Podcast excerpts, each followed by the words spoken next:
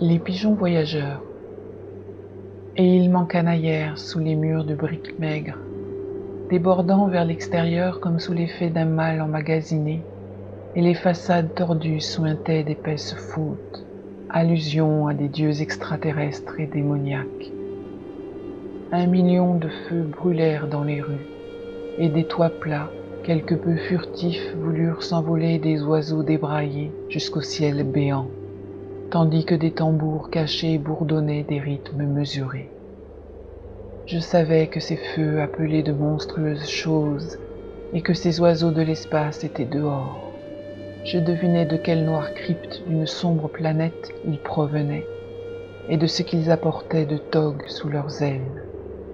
Les autres riaient comme s'ils ne pouvaient parler de ce qu'ils entrevoyaient dans le bec d'un de ces oiseaux maléfiques. Le puits. Le fermier Seth Atwood avait passé 80 ans quand il essaya de creuser ce puits à sa porte avec seulement Ebb pour l'aider. Sondant et sondant encore, nous rîmes et espérâmes qu'il voudrait bientôt être de nouveau saint. Et encore à la place, Ebb devint fou aussi, donc ils le conduisirent à la ferme du comté. Seth garda sa bouche murée comme si elle était collée, puis s'entailla une artère de son bras gauche noueux. Après les funérailles, nous tombâmes d'accord pour nous rendre jusqu'au puits et enlever les briques. Mais tout ce que nous vîmes fut une volée d'échelons de fer, descendant plus profondément dans le trou sombre que nous ne saurions le dire. Et encore nous remîmes les briques, car nous avions trouvé que le trou était trop profond pour rendre un seul son. Le hurleur. Ils me dirent de ne pas emprunter le chemin du Briggs Hill, qui était connu pour être une voie principale vers Zoar pour Goody Watkins, pendu en 1704, laissant une certaine monstrueuse suite.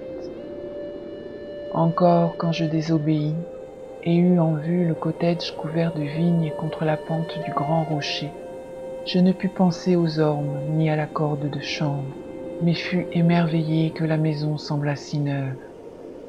S'arrêtant un peu pour voir passer le jour déclinant, j'entendis des hurlements faibles provenant d'une pièce en haut des escaliers, et au travers des planches empoisonnées passa un rayon de soleil. Frappant, je pris au dépourvu le hurleur. Jetant un œil rapide, je m'enfuis alors en détresse de cet endroit et de cette chose à quatre pattes, avec une tête humaine me regardant droit. Howard Phillips Lovecraft. Traduction de Benoît Vizeno. Galaxy Pop. Galaxy Pop. Galaxy Pop. Galaxy Pop. Wow. Galaxy Pop.